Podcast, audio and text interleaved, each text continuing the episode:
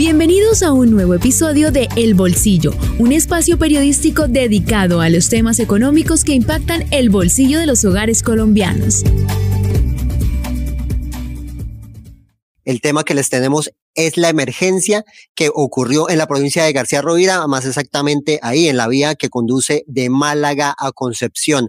Soy Milton Velosa y junto a mi compañero Miguel Alguero les tendremos eh, todos los detalles de lo que sucedió con esta emergencia que aún no se supera en Santander, Miguel. Así es, Milton. Muchas gracias por el saludo y extendemos también este saludo a todos los que se conectan a través de las redes sociales de vanguardia.com, el sistema informativo de Santander. Y bueno, hoy nos trasladamos hasta la provincia García Rovira porque ayer en la tarde, eh, noche, se presentó una emergencia invernal, producto de las fuertes lluvias que cayeron sobre unos municipios y provocó una avalancha súbita que afectó tanto a las vías como acueductos y cultivos, Milton. Perfecto, Miguel. Pues como nos cuenta el alcalde de Concepción, sobre las cuatro y treinta de la tarde comenzó a llover muy fuerte en la parte alta del el nacimiento de la quebrada El Término. Ahí en esa vía Málaga, Concepción.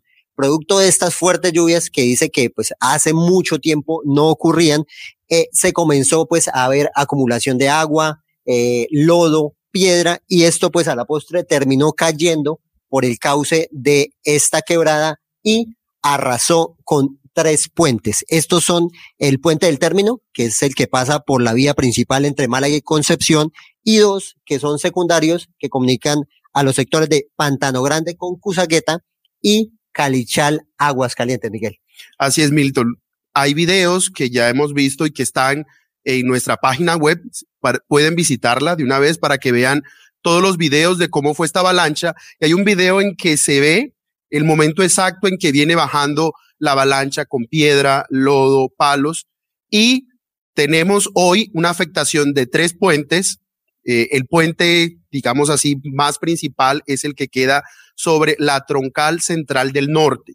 En este momento, el Invías ya confirmó que esta troncal tiene el cierre total, es, el paso está cerrado, no hay cómo comunicarse por esta zona, esta troncal que viene desde Cundinamarca, Boyacá, principalmente arranca en Boyacá, pasa por Santander para desembocar en el departamento de Norte Santander. Entonces, en este momento la vía está cerrada, Invías confirma. ¿Y por qué cierran la vía? Porque la avalancha, al momento en que entra y se y golpea eh, el puente en el término, se lleva una losa del puente y afecta las bases. Entonces, Invías toma la decisión de no permitir ningún paso para revisar las afectaciones y evitar una tragedia. Pero contémosle a las personas que están conectadas en este momento, Miguel, ¿por qué es importante esta vía, la troncal central del norte? Bueno, algunos la conocen como la troncal del oriente también. Es toda esta vía que va, que tiene el, el Ministerio de Transporte contemplada para conectar a los departamentos del centro del país con Venezuela. Por eso es que es importante. Porque esta vía, como decía, sale de Cundinamarca, pero toda su gesta arranca en Boyacá atraviesa toda la provincia de García Rovira, aquí en Santander, y entra eh, por toda la zona del páramo de Almorzadero y luego también entra a norte de Santander para llegar hasta Venezuela. Más o menos son unos 603 kilómetros de esta vía y esta vía también Invías, como es nacional, la tiene contemplada como una de las principales para reactivar el comercio con Venezuela vía terrestre, pero también es una vía que le está sirviendo a Santander como alterna cuando pasan las contingencias, tanto por la ruta del sol que conocemos que va a dar a Bogotá, pero también la ruta que atraviesa el cañón del Chicamocha por San Gil, que también es otra ruta principal del departamento. En este momento, lamentablemente, esta vía Milton está cerrada y no hay vía alterna porque las vías alternas son eh, rurales y como Milton le confirmaron los alcaldes como gestión del riesgo, no se puede pasar ningún tipo de vehículo de carga pesada. Entonces, ahí está la contingencia. Milton. Claro que sí, Miguel. Esta, la región de García Rovira, es una despensa agrícola. Ahí eh, se produce leche, se producen eh, pues vegetales y otros productos que están llegando a ciudades principales. Contémosle un poquito a la gente de eso, de por qué es importante que esta vía pues esté en buen estado y sea habilitada pues lo más pronto posible. Bueno, Milton, eh, también esta mañana pudimos hablar con la Secretaría de Competitividad y Productividad del Departamento de Santander para confirmar y saber qué va a pasar con los campesinos, los productores, qué va a pasar con las familias, con su canasta familiar. Así como lo decía Milton, esta es una despensa agrícola del departamento de Santander. De allí salen y se cultiva y se produce papa, que es el principal producto de esta provincia. Hay cultivos de fresa, hay cultivos de curuba, también hay cultivos de algunas hortalizas, también es una despensa de leche y carne, entonces, por ahora, eh, la Secretaría lo único que puede confirmar es que esto va a impactar dentro de unas semanas los precios de los alimentos.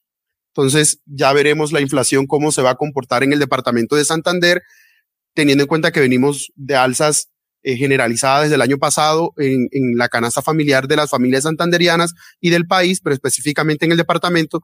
Y también esto va a afectar los costos de producción porque al no haber paso, al no haber salida de carros ni de transporte de carga, entonces eh, los campesinos y los productores eh, agrícolas de esta zona van a tener eh, complicaciones.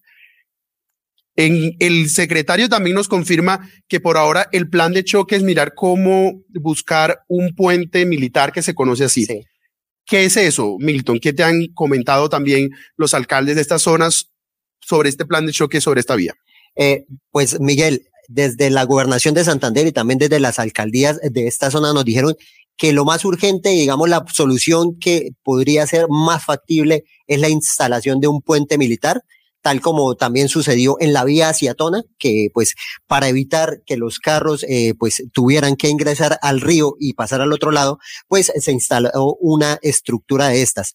Entonces, ¿qué nos dicen de la gobernación de Santander? Que están ellos haciendo en estos momentos pues todas las gestiones ante el Invías para que uno de estos puentes pueda llegar a esta zona, ser instalado por ingenieros militares que son los encargados de estas labores y se pueda permitir el paso, pues, más que todo del tráfico pesado de un lado a otro y se pueda facilitar esta eh, comunicación hacia norte de Santander, eh, también con el departamento de Boyacá, eh, pues que son vitales para la economía de este sector, Miguel. Hay dos hechos, Milton, que también los pueden ingresen de una vez a la página web de vanguardia.com. Hay dos informes eh, noticiosos que esta mañana Milton eh, estuvo a cargo al frente de esas dos noticias y es el acueducto de Málaga eh, y unas familias evacuadas. ¿Qué pasó? Además de la vía, como estamos hablando, y de la economía de los productos, también hay afectaciones a algunas personas en, estos municipios, principalmente en Málaga, como decías, en Concepción y también el municipio de Cerrito. ¿Qué ha pasado? Miguel, nos confirma el alcalde de Málaga, eh, Oscar Miguel, Miguel Joya, quien eh, desde esta mañana viajó hacia, Bogotá para hacer pues gestiones también ante el Invías, que el acueducto llamado Cusagueta fue arrasado al 100% por esta avalancha. ¿Cuál es la importancia de este acueducto? Que él es el principal, eh, la principal fuente de alimento del embalse de Málaga, pues del que se, eh, se surte toda esta, toda esta población y pues eh, aunque no hay riesgo de desabastecimiento porque pues ha llovido en los últimos días, el embalse está lleno y pues tienen otras dos fuentes también que lo llenan, pues este es el principal, Cusagueta, eh, fue arrasado y pues hay que buscar también una solución pronta para que pues no se genere el desabastecimiento para todos los habitantes de Málaga y de otros eh, municipios de García Rovira que también se alimentan de este embalse, Miguel. Por otra parte, en cuanto a afectación de familias, nos reporta el eh, jefe de la Oficina de Gestión del Riesgo de Santander, Fabián Vargas Porras, que cinco familias en Málaga tuvieron que ser evacuadas por el peligro eh, al que estaban expuestas también con este tema de la avalancha. Dos viviendas resultaron afectadas en el municipio de San Andrés. Treinta familias de la zona también perdieron sus cultivos por efecto de esta avenida torrencial. Hay dos puentes también averiados en el sector de San Andrés y hay pérdida de banca en la vía entre Concepción y Enciso. Entonces, son fuertes las afectaciones que ha tenido eh, la provincia de García Rovira por esta avenida torrencial. Milton, esta mañana conversando con algunos líderes cívicos eh, de esta zona, líderes comunitarios, quiero leer lo que me escribía uno, porque yo sé que la, en este momento la provincia de García Rovira está afectada en su comunicación tanto terrestre, pero también en su economía, pues de lo que ha pasado desde ayer por la tarde noche. Y eh, aquí les leo el mensaje que me parece muy relevante y ellos hacen un llamado tanto al gobierno nacional como al gobierno departamental porque como nunca esta provincia de García Rovira está afectada y tiene un peligro inminente de quedarse completamente incomunicada. ¿Por qué?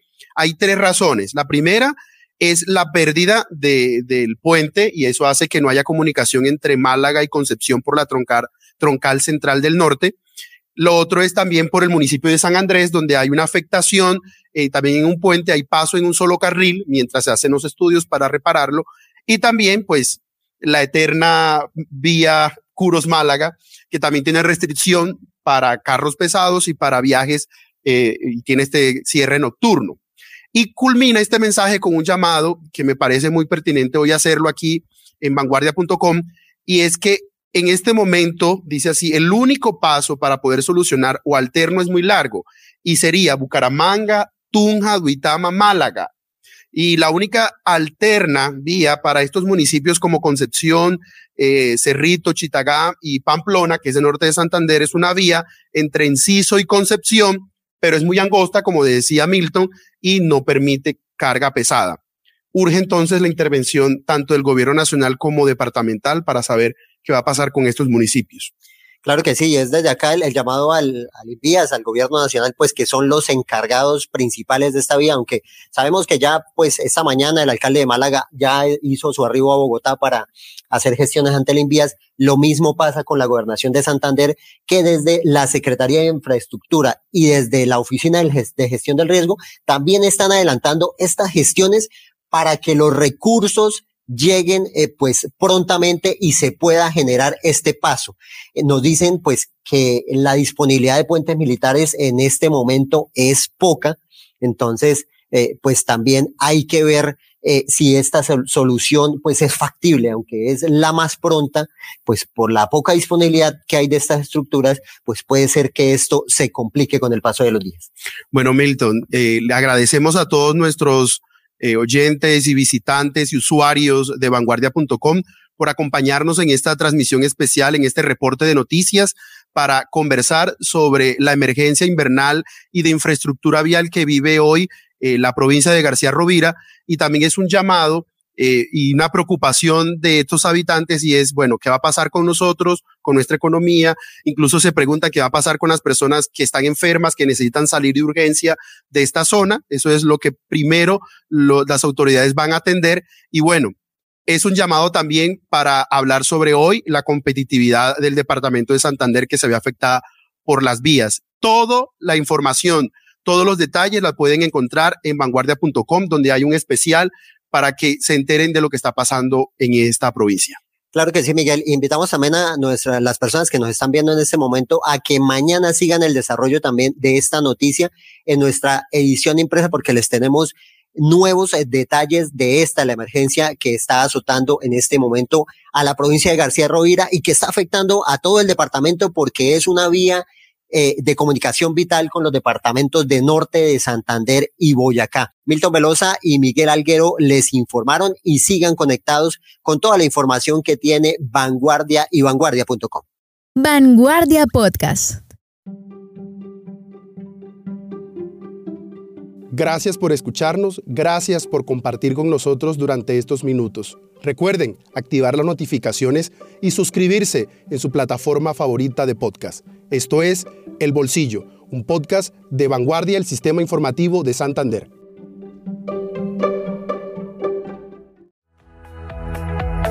Hemos llegado al final de este podcast. Los esperamos en un nuevo episodio.